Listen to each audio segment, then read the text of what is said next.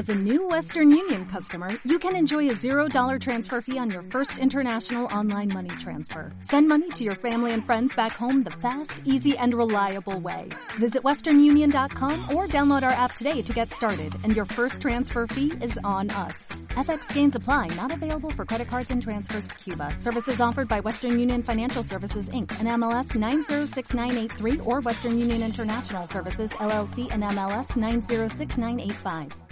Déjame que te diga una cosa. A lo mejor piensas que no puedes invertir como un inversionista profesional, o que los mercados financieros son solo para grandes expertos. Pues déjame por algunos segundos no estar de acuerdo. Acá en Inversapiens tenemos la fuerte idea de que todos somos inversionistas y que con la información y entrenamiento indicado, todas las personas pueden invertir y obtener los grandes beneficios que por años han generado los mercados financieros. Para demostrártelo, te invitamos a ser parte de una semana de entrenamiento en donde te explicaremos desde 0 a 100 todo lo que debes saber para volverte un experto inversionista en ETF. En esta semana, durante tres clases, te explicaremos el detalle del método de inversión en ETF, paso a paso y con todo detalle. Si te interesa, puedes entrar en www.inversapiens.cl slash ETF o dar clic al link que te dejo en la descripción del programa y apuntarte a esta serie de clases. No te pierdas esta semana de entrenamiento inédita en habla hispana. Y ahora damos la bienvenida al contenido principal. Hola, ¿qué tal amigos? ¿Cómo están? Bienvenidos a un nuevo episodio de Inversapiens. Aquí estamos con un tremendo profesional, también un, gran amigo. Eh, lo conocí en este viaje, ¿cierto? Que uno, que uno va a través de su vida profesional, va conociendo gente que es increíble. Yo lo admiro mucho, él es Jerko Halat, él es profesor del MBA de la Universidad Finisterre y también está haciendo clases en la UNAP. Eh, es profesional, es ingeniero, tiene mucha experiencia en el sector financiero, pero durante estos últimos cinco años se dedicó a la carrera de emprendedor, así que viene muy bien para complementar nuestra super serie de emprendimiento en Inversapiens. Él hoy día está dirigiendo, es cofundador y está dirigiendo la agencia digital Rompecabezas, que es una tremenda empresa, tiene muchas historias que compartir. Así que darte la bienvenida, Jalat, Yerko, perdón, darte la bienvenida, Yerko. Eh, muchas gracias por estar con nosotros. Tenemos una hora para poder conversar, para poder eh, explicarle y enseñarle y darle algunos tips a nuestra querida manada, nuestra querida tribu de Inversapiens. ¿Cómo estás, Yerko? Muy bien, gracias Nicolás primero por la invitación. Oye, feliz de estar aquí compartiendo esta hora con, contigo y con, y, con, y con, quienes lo escuchan. Y contar en parte mi historia. Yo, yo siempre digo, no, no, cuento la historia como que ya lo hice o que ya pasó, sino que una historia que se sigue construyendo y una historia que yo creo, y, voy a tratar de contarlo en la, en, la, en, la, en la, medida que pueda, de que en el fondo es como una actitud más que una historia porque esto de emprendedor, desde mi punto de vista, uno puede ser emprendedor en el trabajo, emprendedor en el, en el, cuando está estudiando en la universidad o en cualquier parte. Es, es, es más un acercamiento que, que, una profesión como muchos se ponen en, en, LinkedIn. Oye, es muy divertido este tema del emprendimiento, porque ya llevamos contigo, tú soy la tercera de cuatro series que estamos haciendo, una super, una, una subserie dentro de Inversapiens, de y todos los yo les digo patudos con cariño, porque te incluyo, todos los patudos se ponen emprendedores y son todos empresarios. Que ella, ya la palabra empresario como que no está de moda, está, es más cool decir estoy porque están todos con empresas formadas, vendiendo, con personas contratadas, es una empresa, ¿son empresarios o son emprendedores? ¿Cuál es la diferencia? Oye, la, es que voy a hacer, voy a partir siendo un poco polémico, ¿sí? para, como para subir el resto. Dale, dale, dale. A mí me carga, me carga el concepto como, no el emprendimiento, obviamente es bueno, pero, pero me, me, me carga como el, como el romanticismo que mucha gente le asigna al emprendimiento. El emprendimiento yo, es una, primero hay que separar qué es lo que es el emprendimiento. El emprendimiento, primero, el, el, impulso emprendedor, el impulso de hacer cosas y el impulso de querer llevar a la realidad uno que tiene en la cabeza. Eso es, es emprendimiento. Ahora, los que piensan que el emprendimiento es hacer la pasada, sacar una idea loca y hacer una, app, yo siempre pongo esto como ejemplo, hacer una app que cambie el mundo, porque está como de moda decir, yo quiero hacer este proyecto, con este proyecto voy a cambiar del mundo y en seis meses, y quiero ser un unicornio. Ese como y además no, sin, sin ninguna trayectoria, sin, ninguna, sin ningún tema de fondo. Entonces, en emprendimiento desde el punto de vista como del romanticismo, yo creo que que está pasado, el emprendimiento como impulso emprendedor que te logra mover algo y, ser porfiado y ser una mezcla entre ser porfiado y ser paciente. Pero yo creo que, de, de, empresarios hay, hay varias cosas que hay que rescatar y sobre todo la disciplina del empresario. O sea, el empresario se tiene que levantar todos los días con compromisos que cumplir, tanto de, costo, por decirlo técnicamente, pero también de compromisos comerciales y detrás de eso hay harta ciencia. Entonces, eh, si tú me permites así como relacionar las dos cosas, yo creo que el impulso emprendedor uno tiene que tenerlo, tenga una empresa o no tenga una empresa, y hay que conocer todo, todo como el toolkit, todas las herramientas que existen en torno a la, gestión de, de negocio o a la gestión de proyectos.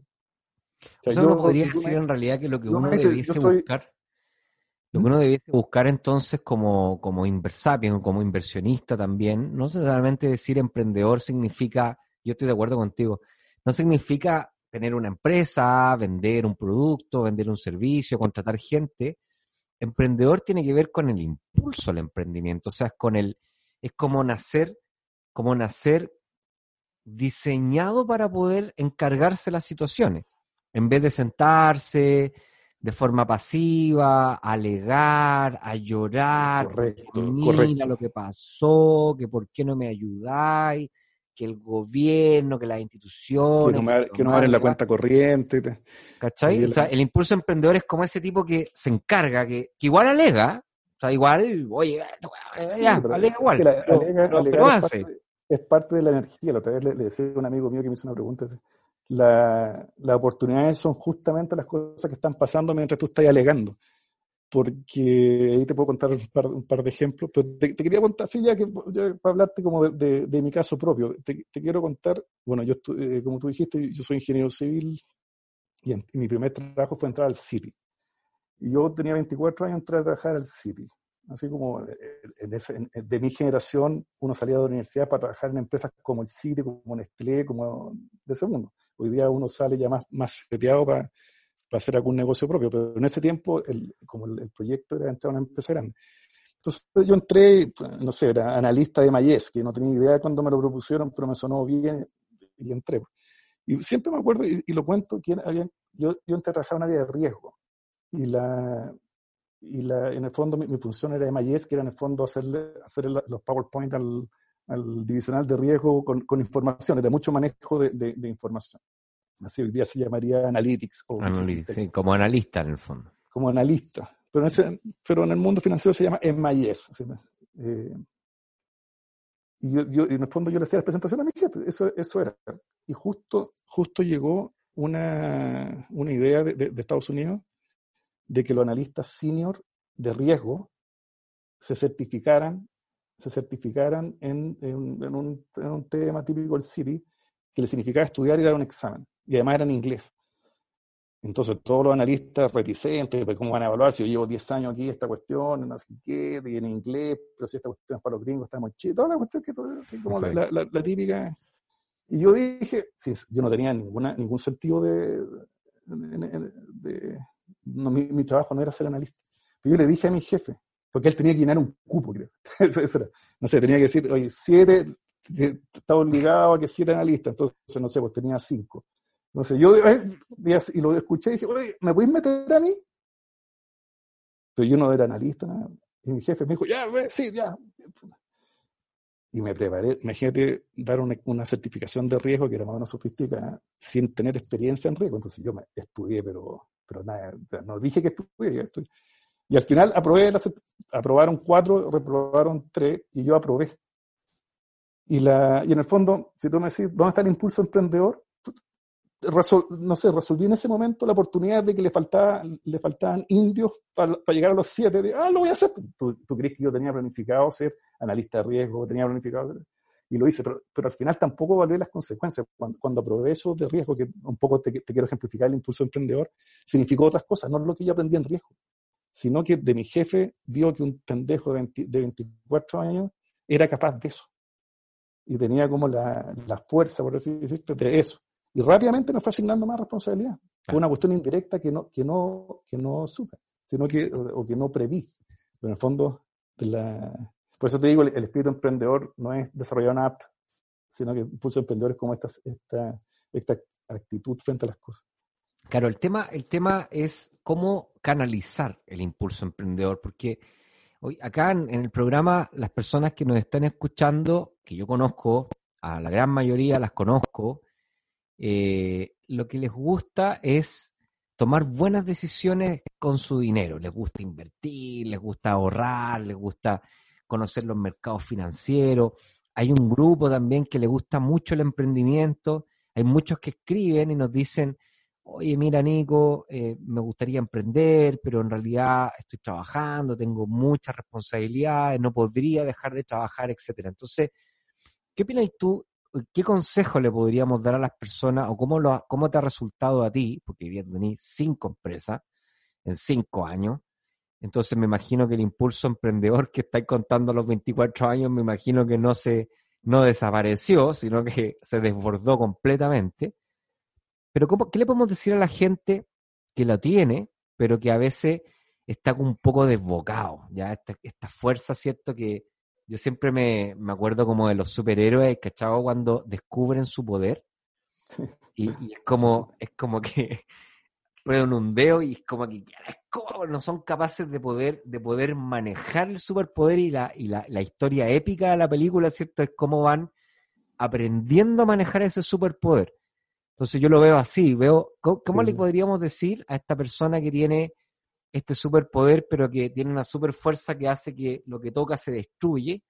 ¿Cómo puede empezar a practicar para que poco a poco esto se vaya transformando en un poder que efectivamente le permita practicar el emprendimiento que se puede practicar en cualquier ámbito de la vida. O sea, aquí es donde vuelvo a repetirle, hablarle. El consejo primero, desde mi parte, y ahora Yerko nos va, nos va a ayudar, aquí el emprendedor no es el que tiene empresa y emprendimiento no es el que va a tener una empresa. Uno, por naturaleza, es emprendedor. Lo que pasa es que hay gente que tiene más impulso que otra. Mm. Y ahí es donde quiero, ahí es donde quiero, quiero, quiero preguntarte. Yo tengo muchos amigos, por ejemplo, que son súper, súper emprendedores, que trabajan por cuenta ajena, o sea, que tienen su empleo, que no están buscando emprender, pero son súper buenos para organizar actividades entre el grupo de amigos, que organizan fiestas, que organizan, ¿cachai? Ayudan a otros que siempre están preocupados los grupos de WhatsApp, y juntemos, hagamos, hagamos, eh, digamos, una colecta para que ayudemos, vamos para acá, vamos para allá, yo aquí, yo más. Ellos siempre están emprendiendo. Lo que pasa es que, lo que pasa es que tenemos esta como, esta como visión media como manipulada por las escuelas de negocio, por no, no sé quién será, que emprender es como tener empresa. Entonces, bueno, en fin, no te quiero quitar mucho tiempo, pero, pero, o sea, yo en el programa, si no quiero escucharte a ti, Yerko, eh, cuéntanos cómo podemos empezar a dominar ese superpoder del, del, del impulso emprendedor. Una vez me preguntaron algo parecido y como que me quedo dando vueltas en la cabeza, entonces yo creo que por eso como que lo, como que lo tengo como estructurado. Yo creo que hay tres cosas, hay tres cosas fundamentales de, de, de acercarse a esto, más allá si uno es exitoso o no exitosa. Yo creo que la, primera y la más importante, y apuntada a algo que decías tú recién, yo creo que la motivación propia, ¿cuál es la fuente de tu motivación? Si, si tienes una motivación que le llaman intrínseca, pero tienes una motivación propia, que tú te levantas en la mañana motivado. O sea, te, oye, hoy día estoy motivado a la raja, voy a hacer esto, esto, esto, esto, y que el caso contrario es que, y lo, decía muy bien un jefe que yo tuve, un jefe español que lo admiro mucho, me decía, hay dos tipos de personas, las, personas que vienen motivadas desde la casa y las que hay que y las que el jefe la tiene que motivar en el trabajo. Entonces, si tú me decís cuál es,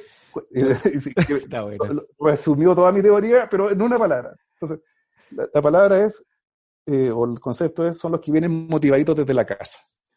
los que, y eso se siente, ¿eh? y tú lo sabes, los que despiertan en la mañana, no me puedo levantar y no sé qué, oye, aquí qué lata, tengo reunión, ¿cómo me pueden reunir a las ocho y media?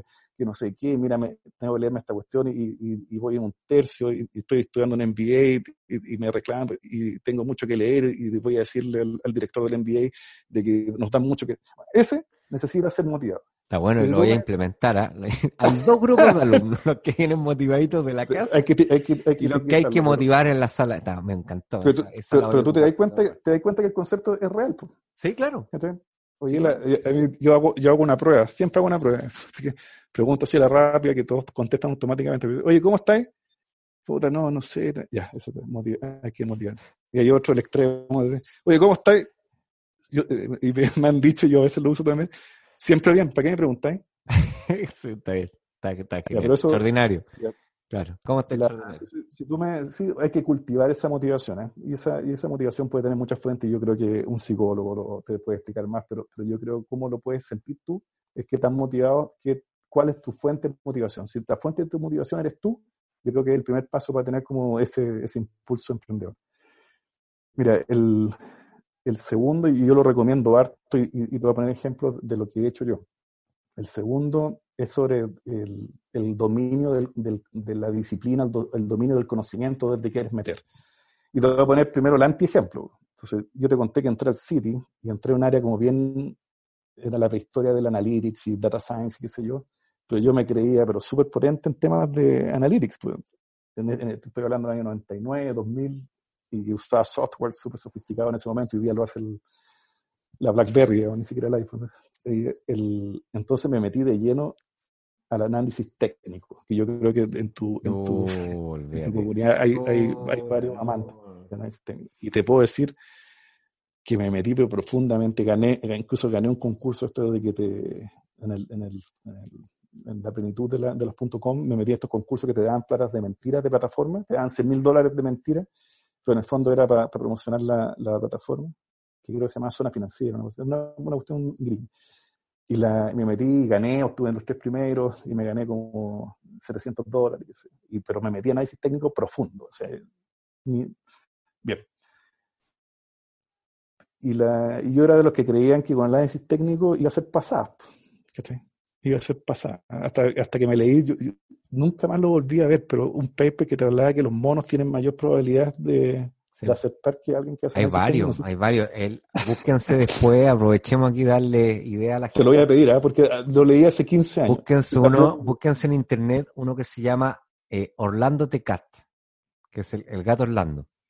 Hicieron un experimento en donde ponían a un gato frente a un teclado y lo hacían competir contra los, operadores de, de ganada.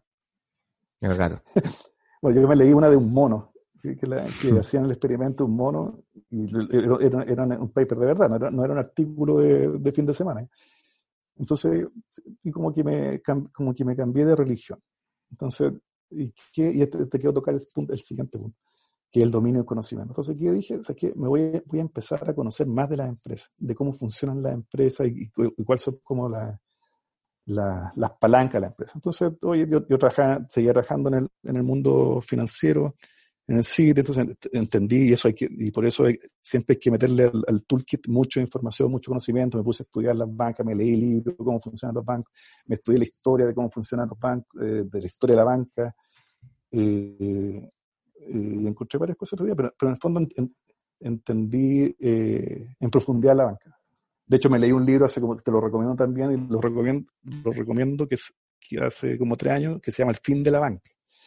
Que el fin de la banca no es por el tema, no es por el tema de, lo digital, no es por el tema, tema de la, sino que por el tema del rol del, del banco. Ya está totalmente desintermediado. Lo, al mm. que le interesa el mundo financiero, que pero en el fondo lo, que, lo, que, te estoy poniendo como ejemplo es que hay que enamorarse del, del, conocimiento que hay de un, de un negocio.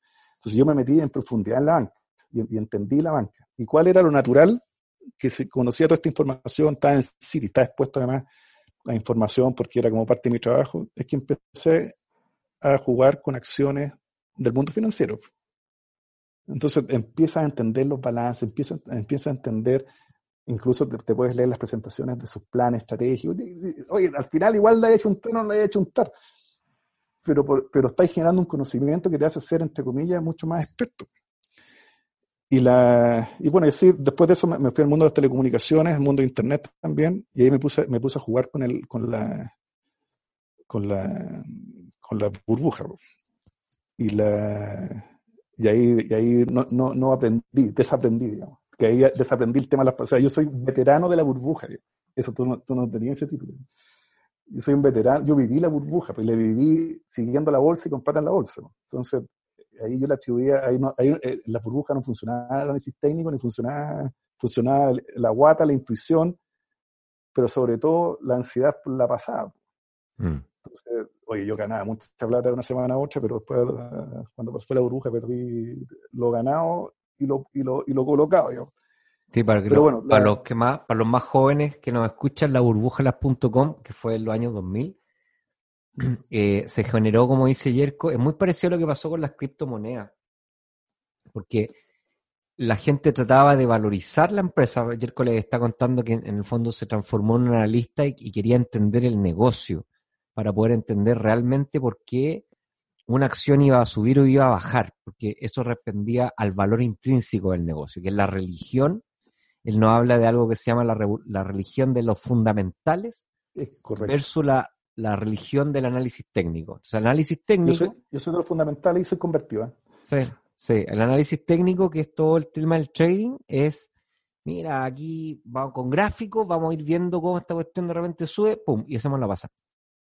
Y el análisis fundamental es, no, pensemos cómo esta empresa gana plata y qué está pasando y qué va a pasar para ver si esta empresa va a ganar o no va a ganar plata, etcétera, etcétera.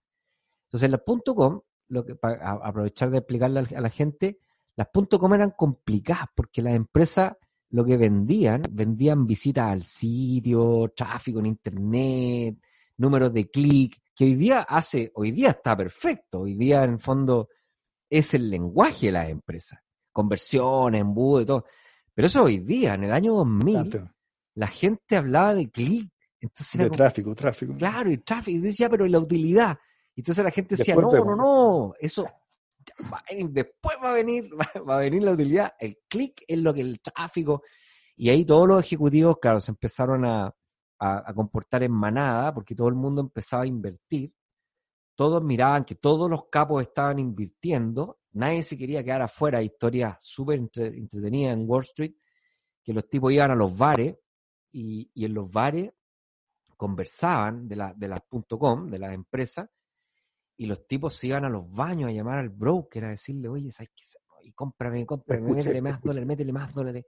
Y esto empezó a ser una, hasta que llegaron el momento de, los, de, de, mostrar los resultados financieros, que es algo que ocurre todos los trimestres y a fin de año, y mostraron los estados de financieros, eran puras pérdidas. Y ahí fue cuando hubo un desplome general del, de la bolsa. Que, que, o sea, pérdida y sin perspectiva de mejorar. Exacto. Que además tampoco fue una gran pérdida comparado con el subprime. La subprime fue lejos la crisis, el megatombe más importante que vivió la historia financiera de la humanidad en la crisis subprime. O sea, ni siquiera la, la, el COVID le llegó ni a la mitad de la pérdida que generó la subprime. Pero bueno, continuemos con el, con el tema de dominar el conocimiento. Oye, mira, yo te conté de la motivación, que hay que partir motivado desde la mañana, desde la casa, y segundo, del conocimiento. Entonces te estaba contando un ejemplo mío.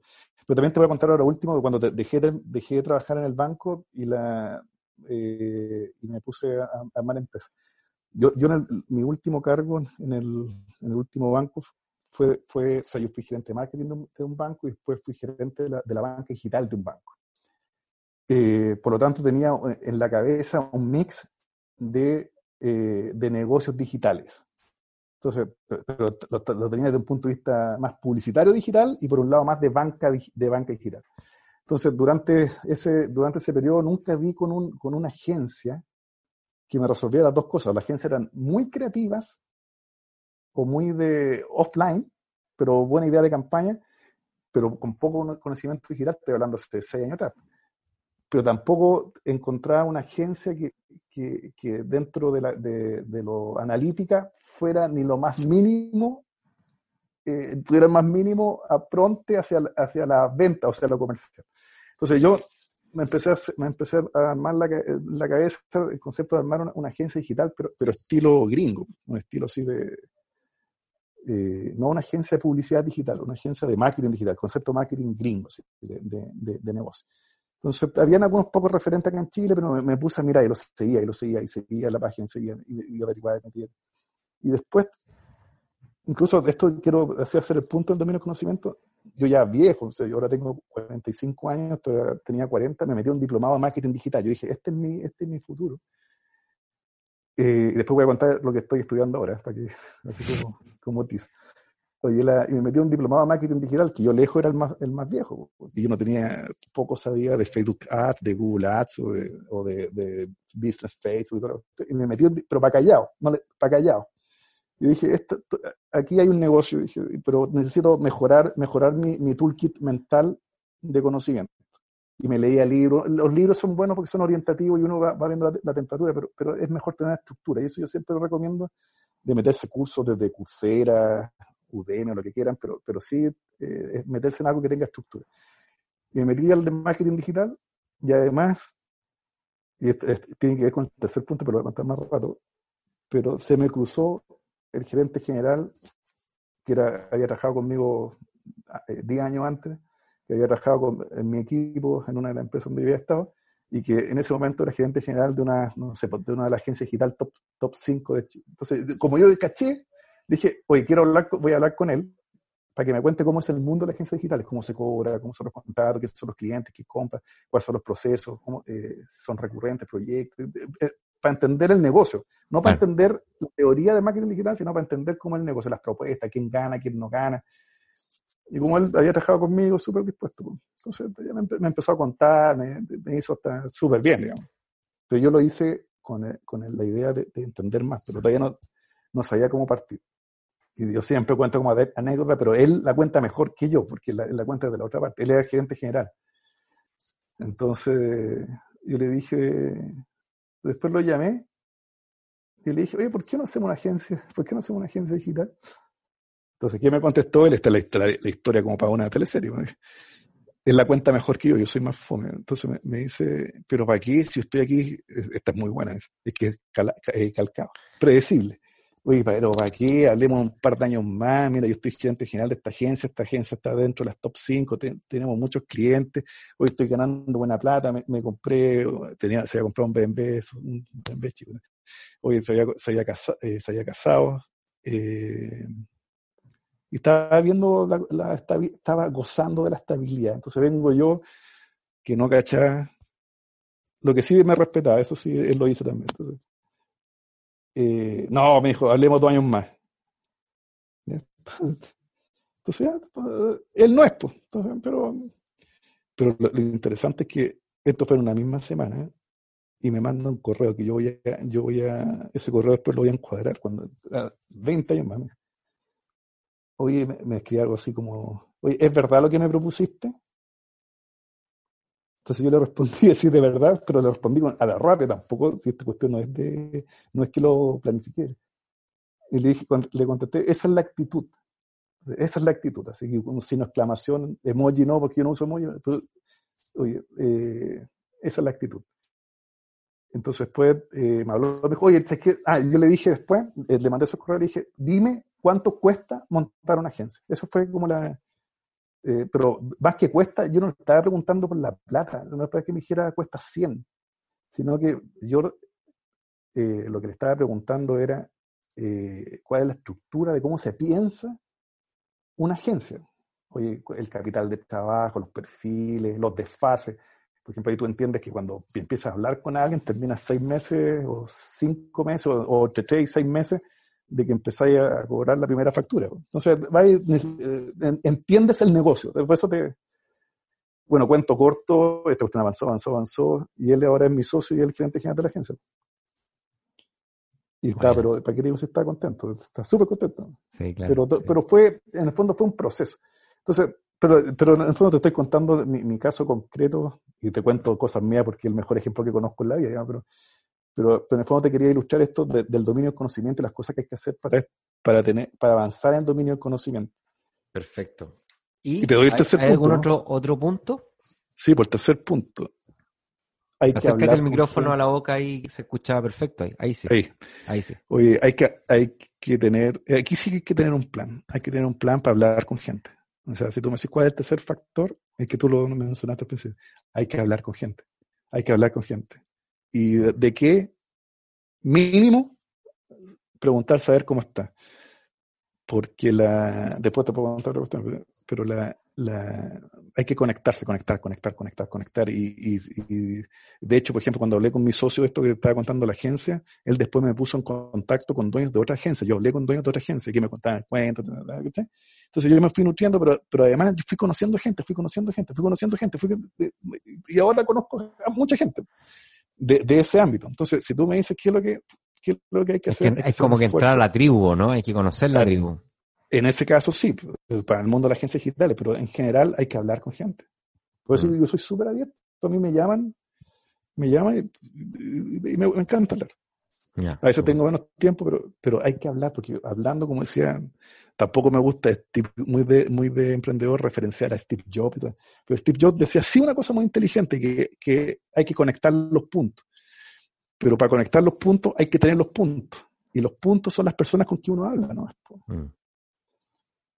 Sí, Oye, esos son, los, esos son los tres puntos. Yo creo que eso, eh, así de una forma como muy sintetizada, eh, para mí es como lo, lo, lo, principal. Y lo veo, te, te estoy contando de, de, la agencia, tengo otras empresas que también el proceso, el proceso es similar. Y, y, te quería contar ahora qué es lo que hice yo, porque en el fondo yo soy un caso, soy el típico caso que de, me imagino que debe haber mucho que de quienes te escuchan. Yo trabajé 18 años en empresas y empresas bien, digamos, y con buenos cargos y qué sé yo, y que me tuve que, que ver enfrentado, te conté del alma emprendedora y toda la cuestión, pero, pero me tuve que ver enfrentado a una cuestión súper clara.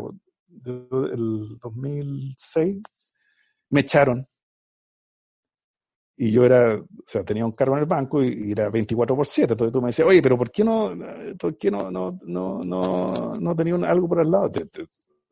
La respuesta inmediata es, no me da la energía, ni el tiempo, ni, ni, la, ni las ganas. Estoy con un estrés eh, constante. Eh, pero sí yo creo que hice algunas cosas que, fueron preparatorias. Efectivamente no tenía, no tenía eh, tiempo para, como para dedicarme a algo pero ahora viéndolo, viéndolo como en perspectiva, cometí algunos, cometí algunos errores. El, bueno, la, mi situación, traje 18 años, buen puesto, me pagaban todos los días 25, la raja, bien, y de un día para otro me echaron. Entonces, uno puede pensar, ah, me, me van a contratar rápido, si tengo 18 años, soy súper, tengo mucha alma emprendedora, voy a esperar que me llamen. Bueno, eso no pasó, y, y, y probablemente, y probablemente no pasó. Oye, deja, déjame, Deja, déjame encender la luz. Dale. Espérate. Estamos acá completamente, completamente en vivo. Como tiene que ser. Sí, pues ahí vamos, vamos a eso. Oye, ahí la, sí. la, Acércate, la- acuérdate de ponerte el micrófono ahí siempre cerca a la boca para ¿Ahí? que se escuche. Eso, perfecto. Es que yo no tengo tu micrófono, esto está bueno. Sí, no, sí, no. Sí, sí. Oye, la, Muchos me lo han criticado, ¿ah? aunque tú que no lo creas, muchos me dicen que parezco cantante de soul, de tango, de- pero a mí me gusta el micrófono, me, parece, Pero- pero- me, me da ese como esa vibra radial que siempre me siempre soñé. Nunca me han invitado a la radio, pero pero yo armé mi podcast, así que me siento en mi radio. Oye, la... muy bien. Oye, la, la, te, te cuento un poco. A mí, cuando, cuando me, y me gusta decirlo así porque suena como más dramático, cuando me echaron, porque toda la gente dice, oye, eh, ¿cómo dice? Salí o, no sé, como que le da vergüenza. Yo creo que lo primero que hay que hacer es reconocer, me echaron. O sea, me echaron porque robé, no, digamos, pero, pero me, pasó, pasó. Trabajé 10 años en esa empresa y, y, bueno, no, no, no todos no todos suben en la, o sea, yo siempre digo es como, Venía con tendencia juego, el- positiva, pero tuviste un leve, una leve es como el juego, no, no, es como el juego de la diplomacia, pues, ¿cachai? La, la historia más larga, pero no tiene sentido. Yo, yo me fui a, yo fui expatriado a trabajar afuera, entonces cuando volví quedé como desfasado con la, con la diplomacia imperante. Eh, entonces volví, entonces, bueno, pues da, lo- da lo mismo el caso, pero, pero sí salí. yo. Pero qué cosa, qué cosa hice y qué cosa, y viendo en perspectiva, cosas que no hice, recomiendo. ¿Qué cosa hice? Eh, eh, primero, tener siempre el mindset de que, de que quieres darte una oportunidad para hacer algo. Y con ese mindset, en el fondo lo que te mueve a ciertas cosas. Entonces, yo tenía ganas de hacer algo. Si tú me decías, no sé, no tengo tiempo, decía, no sé y no tengo tiempo.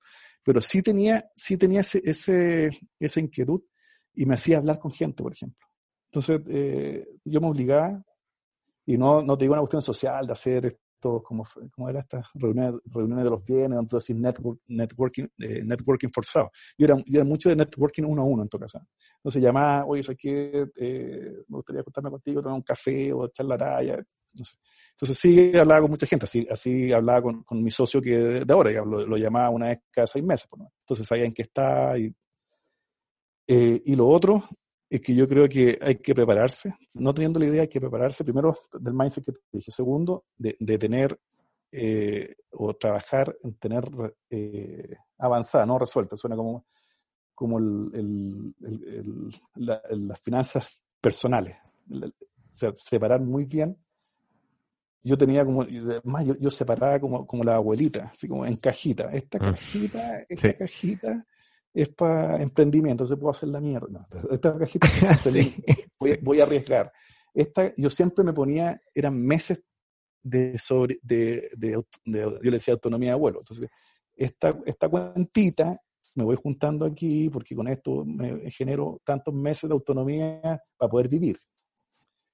Y, y juntaba, junté, eh, junté con esa idea de una, de tener plata para poder emprender y la otra para vivir. Y, mi medida era meses, meses de autonomía.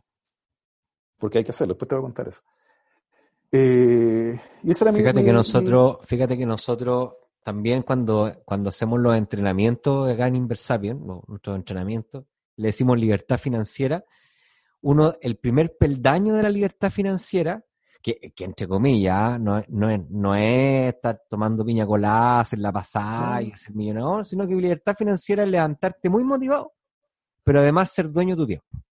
O sea, no tener que, no tener que ir a la oficina, a, trabajar, pagar las cuentas, entonces.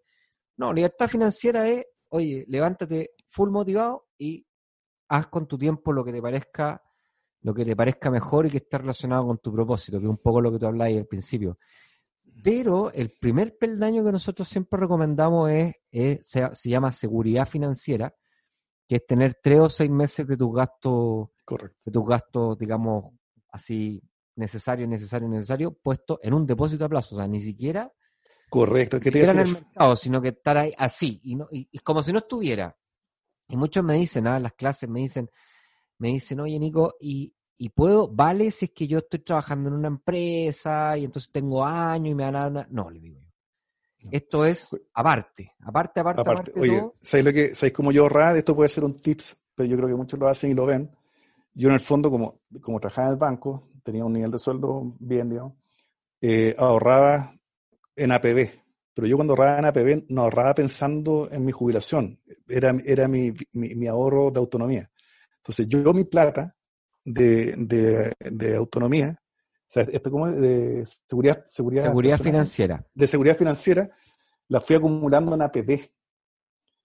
Eh, ¿Y por qué? Porque en el fondo, cuando te echan, no recibes ingresos, entonces puedes hacer retiro de la APB con un beneficio tributario. Esa era, esa era mi fórmula. Eh, para, la, para la seguridad financiera. Y lo otro, lo otro, el resto de la plata, que la que tenía para emprendimiento, ahí jugaba, todavía me queda esta reminiscencias de mi época de años anteriores de jugar en la bolsa y me mantenía un poco activo, pero jugaba así de poquito, digamos, poquito. Eh, o no tan daily. Y, me significaba ir viendo como, pero era, era un hobby, nivel hobby, no tanto riesgo. Oye, pero lo que te quería contar es la salí, bueno, y, y, cuál fue mi, o me echaron, de hecho, me, echaron y cuál fue mi approach. Primero descansar, me tomé unos meses, pero eso es otro cuento. Pero yo después dije, empecé a hablar con mucha gente, eso sí. Y a mí yo recibí un consejo de un amigo mío, que fue el mejor consejo que pude haber escuchado. Entonces me dijo básicamente esto. Me dijo, él, él había pasado por lo mismo, ¿eh? me lo contó desde la experiencia, no desde, desde que se leyó un paper. Me dijo, mira, la vida, la vida es muy me dijo, te vas a dar cuenta que ahora no tenéis poder, que el poder que tenías era del puesto, o el estatus que tenías era del puesto y no tuyo, o, ahora no te van a contestar el teléfono, los cafés mm. eh, te, los van a ir corriendo, te van a decir que no, no te van a contestar, y es, verdad. Entonces, ahí, primera, cuando uno está trabajando, el estatus es del Buena esa, buena, nunca la había pensado, es verdad. Hay un estatus social también, es verdad, sí. No, porque no más que un estatus es que tiene interés en hablar contigo. Pues. No, claro, por eso, si tú podís llamar a alguien con un cargo, llamáis a alguien para decirle, oye, mira, hagamos un café porque mira, tengo esto, esto. Tenéis mucho más prioridad que si estáis desempleados y andáis buscando Total, entonces, primer, primer consejo que yo... Suena triste, pero es verdad. bueno primer, primer consejo, cuando uno está trabajando y tiene cierto puesto, qué sé yo, hay que tratar bien a la gente. Si te llaman para tomarte un café, hoy no, no, es que trabajé en, Date tu tiempo, habla 10 minutos, llámalo por teléfono. Hay que tratar bien a la gente. Yo ahora lo hago. Yo lo, hago mucho. el que me llama, mm. hablábamos, nos juntamos. Oye, el, bueno, pero ¿qué dijo mi amigo? Eh, y se llama Ignacio Bustamante, pero lo voy a decir que escuche esto que fue, que fue mencionado. Me dijo, mira, la vida es súper dura ahora, ya, no te van a contestar el teléfono. Entonces, me dijo, piensa en hartos proyectos, chiquititos, pero de corto plazo, algunos más ambiciosos de mediano plazo, y vuélate, y vuélate en proyectos de largo plazo. Pero tienes que tener una mezcla de los tres. Ah. ¿Por qué? Y esto fue lo que yo creo que lo inteligente que me dijo, me dijo, es que cada uno tiene sus propios plazos y son plazos que tú no controlas. Eh, Entonces, me dijo, genérate hartos proyectos eh, porque eh, algunos van a salir, otros no van a salir. Entonces, yo lo que hice, y esto es lo que yo me quiero parar, no sé cuánto tiempo queda, pero, pero yo creo que... Dale nomás, dale, dale. Oye, la... Entonces me, me, quedo tanto dando vuelta a cuestiones y con el tiempo tuvo razón, total, pero sí razón clavada, clavada, clavada, clavada. Entonces, si tú sales, si quieres emprender con un proyecto muy grande, en el fondo, más largo el plazo probable, porque además son tiempos que tú no, son tiempos o procesos que tú no controlas, y si no controlas, te, te genera incertidumbre. Pues. Entonces, ahí, y cuando hay incertidumbre, baja la melancolía, que no soy bueno para esto, que no soy mal emprendedor, que nadie me pesca, que el banco no me queda en la cuenta, que no me pesca, que no Y la culpa es de otro, y uno tiene la culpa de otro, pero en el fondo es porque elegiste algo muy de largo plazo en que tú no controlabas los factores. Entonces, haz algo chico. Eh, entonces, ¿qué es lo que hice yo? Básicamente, y, te, y, te lo, y lo que te estoy contando es verdad. Entonces, yo dije, voy a hacerme un portafolio de 10 proyectos. Quiero, quiero partir 10 negocios. Y la y yo me tenía una oficinita chiquitita y me iba me iba todos los días a la oficina y le, y le dedicaba ciertas horas a cada, a cada proyecto. Y horas muchas veces eran proyectos de, de así bien específicos no ejemplo por ejemplo eso que te quería preguntar. Un ejemplo de un proyecto concreto chiquitito y de corto plazo así como ya. para que la gente entienda yo fui corto plazo y, y concreto chiquitito así pum ya Mira, te voy a decir, muy claro. La... Yo cuando estaba en el City, que fue el ejemplo que conté, había un paralelo mío que trabajaba en un área que se llama Analytics. Y después, ah, con el tiempo, él hizo una consultora. Hizo una consultora de, Business Intelligence, típica esta que es más, asociada al mundo más asociada al mundo financiero. Entonces, en este networking, yo no empecé, era, no, no hablaba 10 años con él. Y lo llamé por teléfono. Oye, ¿cómo estás? Eh, y me dijo, ¿sabes qué? Pensando, tú tenés tiempo que me, que me presté porque necesito a alguien así, senior del mundo financiero, que, que le abran la puerta. Que... Y yo le dije, sí, obvio. Y me dijo, oye, mira, eh, no tengo plata, pero, pero hagamos una... Un poco más... Te, estoy dramatizando, pero, pero básicamente era, ayúdame a hacer propuestas a la preventa y por cada proyecto que, que, que vendamos, en que tú participiste que hay adentro con este valor hora. Y el, yo le dije, ya, perfecto, pero yo no te puedo dedicar más de, le dije, de, de, de dos tardes en un principio. ¿Y por qué? Porque yo tenía esta cuestión de las 10. Sí, pues teníais 10 proyectos, teníais bueno, cartera. Entonces me dediqué básicamente a entender bien el negocio, que algo cachaba, porque era muy, muy, muy escoreado en el mundo financiero. Empecé a hacer propuestas, empecé a ir a reuniones con, con clínicas, eh, la parte financiera de aquí, no sé qué y enganchamos como, como tres proyectos. Y ahí me ganaba, no sé, pues, comparado con mi sueldo, me ganaba un cuarto de mi sueldo. Pero eso fue como al tercer mes, más o menos. Eso es corto plazo.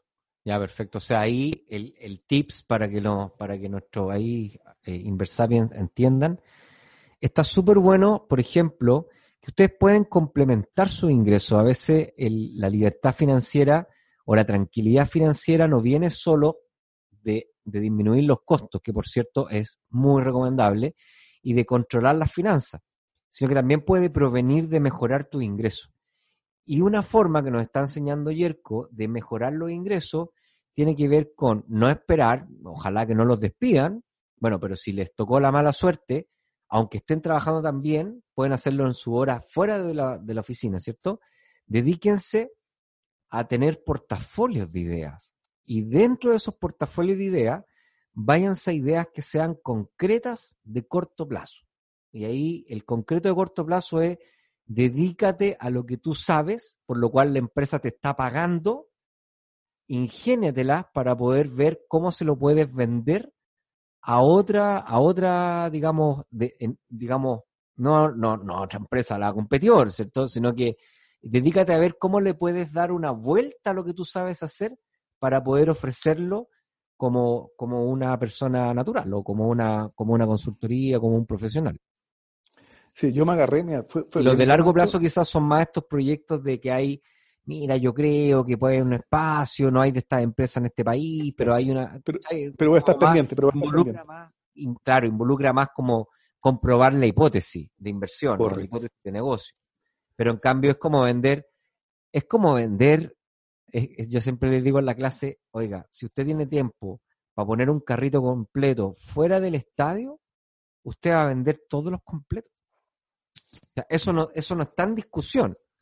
Porque no, no, tiene que ser muy raro que tú pongáis un carro completo fuera del estadio después de un partido importante y que no vendáis ningún completo. O sea, eh, vaya a vender porque el tráfico de la cantidad de gente y la, y la hipótesis ya está ultra requete contra requete archi proba que la gente va a salir del estadio a comprar completo. Entonces, esos son los proyectos de corto plazo, para que la gente entienda a qué nos referimos con estos proyectos de emprendimiento que son rápidos, con cero incertidumbre, cero entre comillas, incertidumbre, que te permiten en el corto plazo empezar como a monetizarte, a monetizar tu, tu, tu, tu capacidad, tu impulso emprendedor, y también de cara a, ponerle hora y ponerle cabeza a los proyectos que son de más largo aliento más, más largo plazo. Oye, el, ojo, yo, no, yo, no, tenía como medida, porque lo, mencionaste ahora, yo no, tenía como medida el ahorro, cuánto ahorraba. Es, bien importante esto. Lo voy a decir un poco, un poco, se llama? Eh, violento. Yo creo que no hay que preocuparse de los costos, hay que preocuparse de los ingresos, porque los costos son asintóticos. los costos llegan a un límite.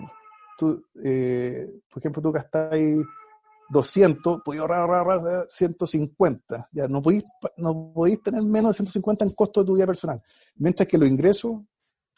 Sí, pueden ser eh, exponenciales.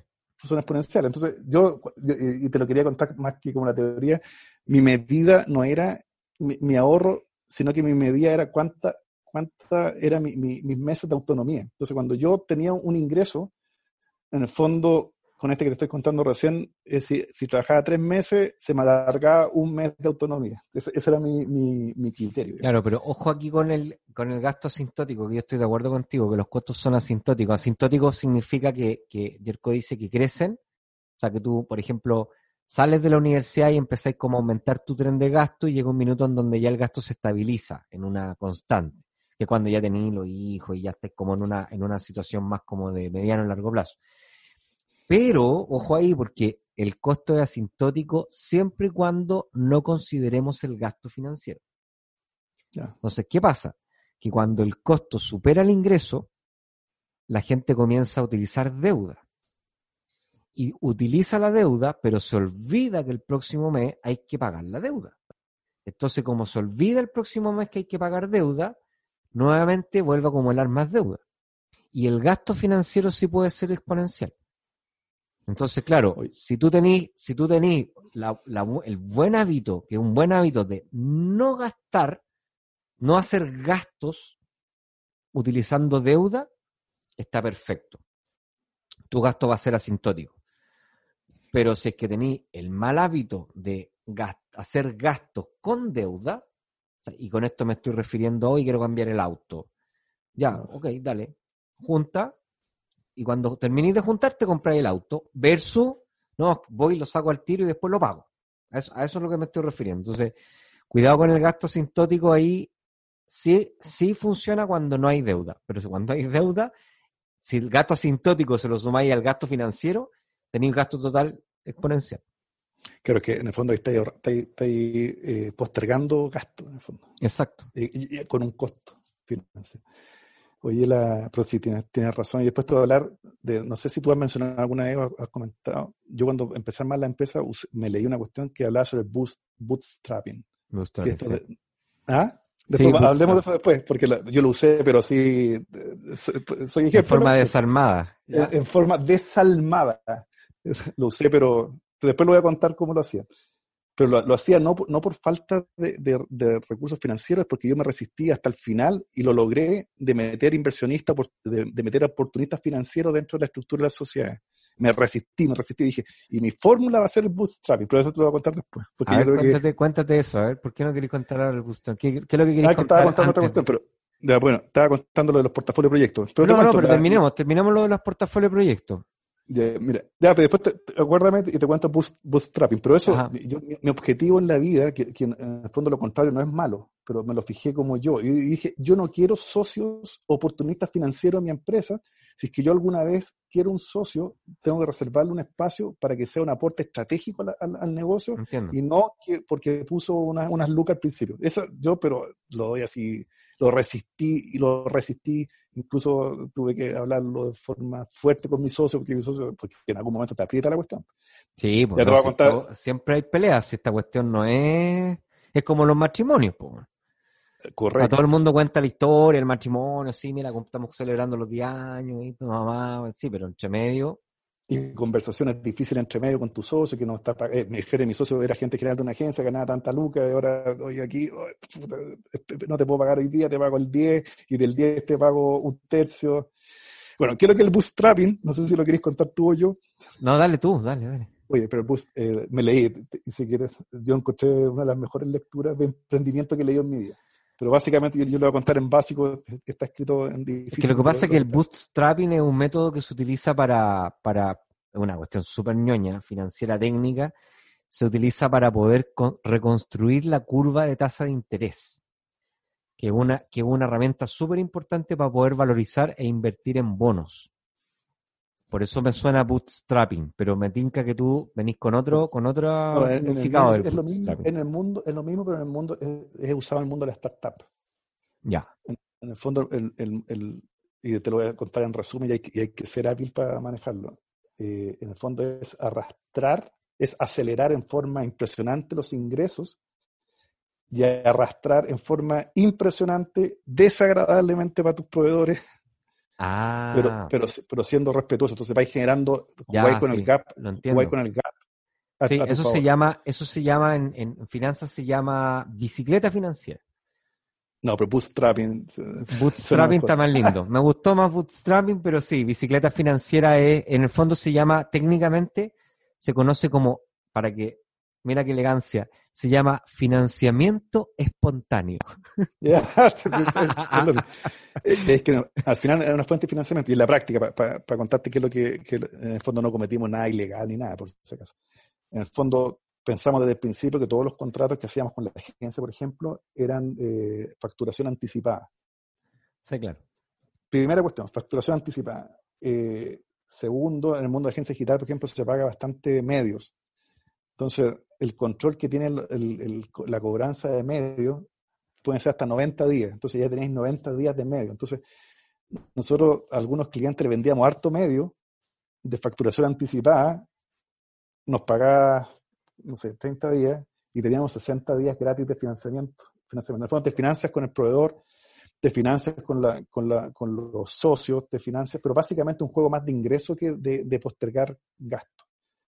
Eh, básicamente eso, hay, varias formas, pero básicamente eso, anticipar mucho ingreso, entonces, y tienes que, pero vais jugando. Eh, yo veía las finanzas de la, de, y esto lo hicimos en todas, y lo sigo haciendo ahora, ahora que está un poquito más holgado capital del trabajo, lo sigo haciendo y me esfuerzo, me esfuerzo a hacerlo. Porque en el fondo es una medida de eficiencia. De eficiencia. Sí, claro, se llama, se llama, eso se llama ciclo de conversión del efectivo, que es como alargar la cantidad de días entre que tú recibes ingreso y tienes que después pagar egreso. Entonces ahí tenéis un financiamiento que es espontáneo porque no paga tasa de interés, que es distinto ir al banco, ¿cierto? Y pedir línea de crédito porque tenéis que pagar tasa de interés. Oye, Yerko, para ir cerrando el capítulo, dos, a ver, te voy a hacer algunas preguntas que son que siempre voy haciendo para jugar un poco.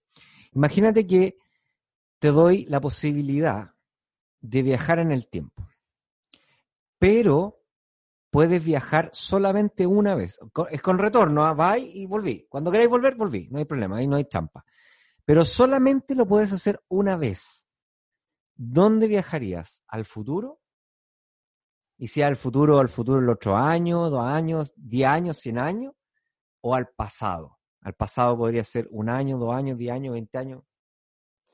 ¿Dónde te gustaría ir? No, no, sé, no, sé, no sé lo que pero totalmente al futuro. Al futuro. Porque en el fondo yo creo que también es un tema como de, visión. En el fondo la inquietud es siempre saber qué cosas funcionaron. Porque hay, un paradigma que dice... ¿Pero a qué época te gustaría ir? ¿Te gustaría ir 10 años. 10 años. Ah, 10 años. 10 años. Ya. 10 años, simplemente 10 años. Porque después lo otro es muy... Eh, después no puedes conectar los puntos sí, pues, imagínate al 3000. No, ¿para qué? Pues es, más como para escribir, un, libro y, escribiendo libro uno no, se, no, se, no gana plata. Oye, la, eh, hay una cuestión, perdóname, eh, y te lo digo porque lo sufrí en carne propia, a los empresarios o los que emprenden algo no les gusta el riesgo. Eso es, yo creo que la idea es la contraria. Ah, a los emprendedores les encanta el riesgo los emprendedores están todo el día pensando en bajar el nivel de, incertidumbre. cuando yo te digo que era el futuro, en el fondo... Sí. Tuvimos hace poquito a Andrés Roy de Yerka, que nos contaba la historia de Yerka, que es una bici exquisita. La cacho perfecto. Además por el nombre. Olvídate, es como, no sé. Y, el tipo decía, claro, decía lo exactamente, no, no, decía exactamente lo mismo, pero el tipo lo que decía es que empezó con una bicicleta, primero preguntándole a millones de personas, o mucha gente hablando y preguntándole a ver, a ver qué tal. Después hizo una cuestión en PDC. Después se gastó, creo que como 200 dólares en armar una cuestión de plástico. Después lo que hizo fue, en vez de mandarla a producir a China, se puso a venderla. Y después de que la vendió, la mandó a producir a China. Cosa que después tenía que entonces, todas estas cosas que tú le estás enseñando a la gente de bootstrapping, de, de minimizar el riesgo, es exactamente eso, es aprovecha tu tiempo después de la oficina, no, no dejes el trabajo, porque no, no es tomar más riesgo en tu vida, no, es al contrario, es ocupa tu salario para dejar un, un poco de plata para poder emprender y ocupa tu tiempo fuera de la oficina para poder armarte un portafolio de proyectos. Y ese portafolio tiene que tener proyectos concretos, o sea, cosas que le podáis vender mañana a alguien. Si son sopaipillas, sopaipillas, no hay problema. Pero también deberían tener proyectos que fueran más como de mediano y largo plazo, que se fueran desarrollando con poco riesgo, o sea, como lo que nos decía Andrés con Yerka. Si querías una pala, empieza a preguntar con los que usan las palas habla, métete en el mundo de las palas. Mm. Después, gástate 100 eh, lucas en armar una, en mandar a hacer una pala de plástico después de que tú hagas un diseño en un, en un papel, para que la pala, por lo menos, veamos la pala. Y después ponte a vender la pala por internet. No te, no te pongáis a armar inventarios de pala, véndela por internet. Y cuando la tengáis vendida, entonces te mandáis las palas a producir las palas y, distribuir las palas. No es fácil. Nadie está diciendo que está en la pava. No, y no es nuevo. Está como en la metodología Lean Startup, que es súper, súper conocida en el mundo. Pero, pero tiene que ver con quebrar un poco lo que la gente percibe del emprendimiento, que es exactamente contrario, yo estoy de acuerdo contigo, con respecto al, riesgo. Oye, eh, otra pregunta. ¿Qué libro recomendarías ¿Qué libro te cambió la vida? ¿Qué lectura, puede ser lectura también, si, tú pudieras recomendar un libro, si yo te asegurara que todo el mundo va a leer ese libro, ¿qué libro recomendarías? Yo soy, ¿te, acuerdas que te dije el dominio del conocimiento? Yo, cuando empecé esta cuestión, yo leo un libro a la semana. eh, es que el que dijiste tú me, fue importante, el, el Lean Startup, eh, porque en el fondo me, cambió como, me cambió como el eje. Hay un libro también que de, de Steve Blank que se llama como La Epifanía del Emprendimiento, algo así, que en el fondo también ese lo leí antes de Lean Startup y el de Lean Startup, él reconoce que su inspiración es el otro libro. ¿Cómo se llama ese? Eh, el... Es de Steven Blank, eh, se llama Epifanía de algo. Si, los links. En eh, ese libro dice algo, lo desarrolla súper bien. Dice, tú no tienes que dedicarte a desarrollar productos, tú tienes que dedicarte a desarrollar clientes. Y una empresa existe cuando existe el cliente. Ah, y me hizo, eso es. Entonces, eh, no, no hagas un producto, no pienses en la solución, ah. piensa en dónde tienes un cliente. Y sé que ese switch, por eso digo, el giro, que, oye, es un buen libro, súper buen libro, pero es tan profundo esta cuestión. Entonces yo me dedicaba, dentro de los 10 proyectos que no vamos a alcanzar a ver, yo me dedicaba a buscar clientes, no me dedicaba a desarrollar productos. El desarrollar productos era una consecuencia de que tienes un potencial cliente.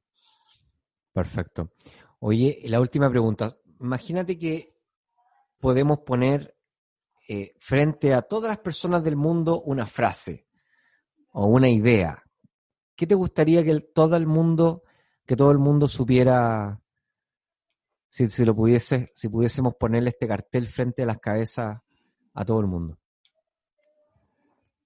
Eh, yo creo que es que lo dije, partió, así, partió así la conversación.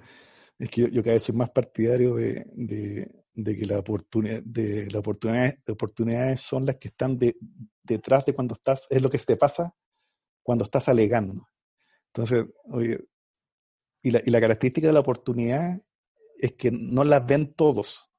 Entonces, cuando una, o sea, cuando una oportunidad la ven todos, ya no hay oportunidad, es, información. Entonces, eh, Oye, qué buena esa. Yo, yo le enseño en la sala de clase lo mismo ¿ah? con los mercados financieros. Quiero contar esta historia que es muy buena. Es como, yo les digo lo mismo, imagínense que usted está en el Paseo Humada. Paseo Humada, para los que nos escuchan fuera de Chile, fuera de Santiago, fuera de Chile, bueno, se conoce es, una, es un paseo peatonal muy, muy, muy, muy, muy concurrido que tenemos acá en la región metropolitana en Chile. Y siempre acá en Chile tenemos un transporte público que es muy malo, ya, o malo, digamos. Entonces, siempre como a la hora de las seis y media de la tarde, sale todo el mundo a tomar el transporte público.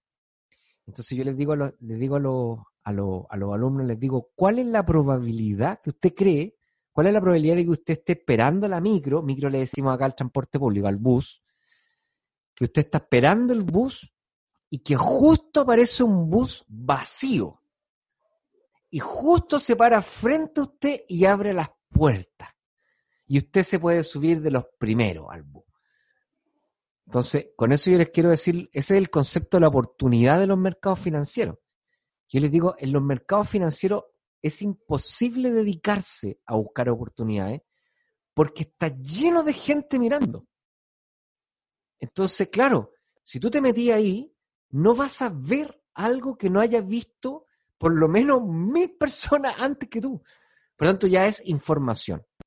Y cuando tú inviertes a la información, no vas a ganar más que el promedio. Por eso en los mercados financieros uno no gana más que el promedio del mercado. Uno gana lo que gana el mercado.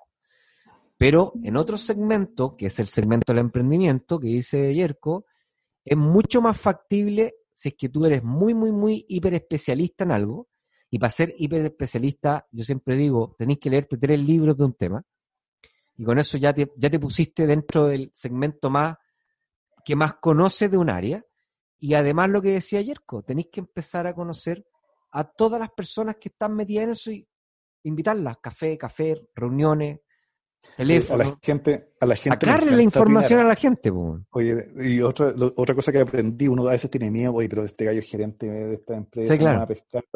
a la gente le encanta opinar, entonces hay que plantear la conversación. Hay que Escucha activa se llama eso. Escucha activa, habla. Yo, yo, correcto. Entonces, oye, ¿qué estoy pensando? Ah, por ejemplo, a gente de marketing empresa grande pero era para que me hablara y para que supiera que yo le preguntaba para que supiera que yo estoy metido en esto y me considerara, pero yo no le fui a vender la agencia. Hoy tengo una agencia, quiero que me, me podía. Sí, claro, obvio, no, O sea, yo le decía, oye, ¿sabes qué? Mira, tú que estás en este mundo, estoy, tengo una agencia. ¿Qué opinas tú de este?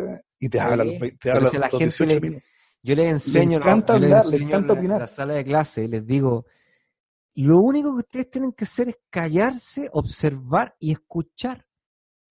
Porque al final la- a la gente le encanta hablar y sobre todo sus problemas. O sea, si es que, si es que lo escu- la gente te va a abrir una cantidad de oportunidades, oportunidades, oportunidades, oportunidades. Pues la gente habla de los problemas. Si la gente lo único que hace es que se queja. Si tú lo que tienes que hacer es tratar de tener una libretita y anotar. Anotar los problemas, problemas, problemas. Y cuando ya tengáis hartos problemas, empezar a agrupar, agrupar, agrupar, agrupar, y después volver a buscarse a otros y a, y a contrastar y decir, oye, ¿no te parece que esto es bla? O sea, el, el problema y la gente ahí tú podés empezar a medir cuánta gente tiene el problema y además lo más importante, qué tan doloroso es. Porque mientras más doloroso es el problema, más, te van a pagar por resolver el problema. Y ahí es donde tú tenés que empezar a, ok, y ahora viene la solución rápida, barata, poco riesgo, que funcione. Y si ya, oye, la gente te lo compra, y ahí le empezáis a meter ingeniería, proceso y armáis el producto, servicio y le empezáis a agregar más valor. Pero esa debería ser como la lógica y lo que creo que nos deberían enseñar desde el colegio. Oye, hay, una metodología para esto, ¿eh? que, yo me la encontré, que, que se las recomiendo también, sobre todo si es que ustedes tienen empresas que, con más sentido B2B, que hay una metodología que se llama Inbound Sales, en el fondo que ventas de entrada. Entonces, ¿qué tienes que hacer tú? Que está muy alineado a lo que hablamos recién. pues, ¿Qué tienes que hacer tú para que te vengan a comprar, más que tú vender? Entonces, te, te quiero poner un ejemplo y con esto termino, no, muy corto. Dale, con eso A mí me escriben, me escriben en LinkedIn, entonces típico que uno ya, el, el spam se fue al LinkedIn, entonces te escriben, hola, yo soy una empresa que, que hace coaching, re- reclutamiento, no sé qué, tener 20 años de prestigio, de verdad, y me van a hacer un texto, y nunca me preguntó, yo no la conozco, ya. Yo esos correos ni los pesco, ¿cachai? No, nadie. Porque, porque es- es súper poco atractivo, pero hay otras personas que, que me escriben y dicen, oye, ¿sabes qué? Miré esto, vi que escribiste un artículo, me encantó, opino lo mismo, toda la cuestión. Oye, mira, me gustaría que me deis mi opinión. Yo tengo una empresa de eh, coaching. Me encantaría que alguien del mundo digital me hablara. ¿Sabes qué? Yo le contesto el correo. Sí, Pero, ¿ca- ¿cacháis la, la, la Sí, aproximación distinta? sí, Eh, claro. lo- tampoco, lo, tampoco lo conozco, no, no nada. Pero cuando, cuando te hace un clic y me dice, háblame, es distinto a que yo te tiro el PowerPoint. Exacto, sí. Bien, gracias Jerko por, por, por una hora y un poquito más de, de, Uy, se- se de me hizo súper corto. buena, de súper buena conversación. Me encantó. eh, creo que hay un montón, un montón, un montón de información aquí que hay de valor y que hay que escuchar varias veces para que, para empezar a armar un plan de vida, que es lo que me interesa que la gente pueda hacer, empezar a armar un plan de vida en torno a el impulso emprendedor. Creo que, creo que el, que el título más, más, más apropiado de este, de este capítulo. Yerko, para terminar, ¿cuáles son tus direcciones digitales? Para que la gente pueda saber más de ti, seguirte, ver lo que estáis haciendo. Yo prácticamente todo lo que todo lo que hago, yo soy muy usuario de LinkedIn. Entonces, Yerko ya la- dijo que contesta el teléfono, así que no se preocupen. Más, Sí, yo- yo más de contesto. 10.000 seguidores nos siguen en... así que tenemos varios años de, de- de- de conversación telefónica. No, mentira. Oye, la, Dale, tu- el- tu- no, Tu de dirección la- digital. la- mi LinkedIn es LinkedIn slash Jerko Jalat, como mi nombre está, está, está personalizado. Eh, mi correo es jerko arroba somos mind, así como mente, somos mint.com. Ya, vale. Entonces Sí, yo voy a anotar aquí todo y lo voy a dejar acá en, el, en, el, en la descripción del episodio.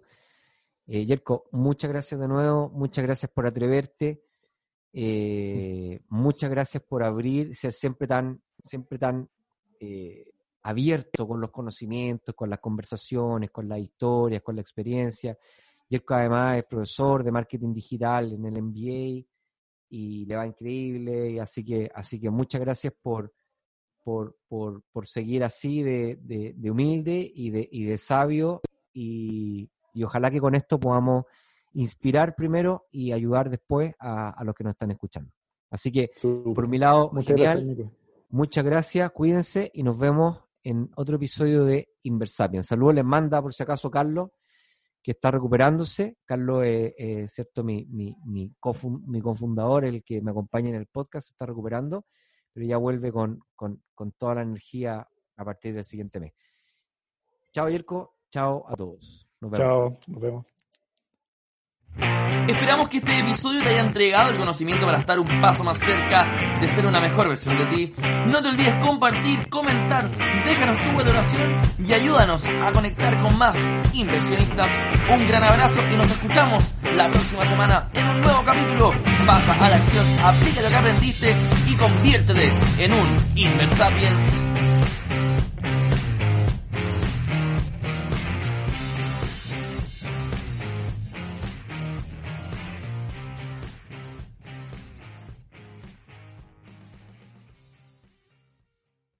¿No se merece tu familia lo mejor? Entonces, ¿por qué no los mejores huevos? Ahora, Egglands Best están disponibles en deliciosas opciones. Huevos clásicos, de gallina libre de jaula y orgánicos de Egglands, que ofrecen un sabor más delicioso y fresco de granja, que le encantará a tu familia. En comparación con los huevos ordinarios, Egglands Best contiene la mejor nutrición como 6 veces más vitamina D, 10 veces más vitamina E y el doble de omega 3 y B12. Solo Egglands Best. Mejor sabor, mejor nutrición, mejores huevos. Visita egglandsbest.com para más información.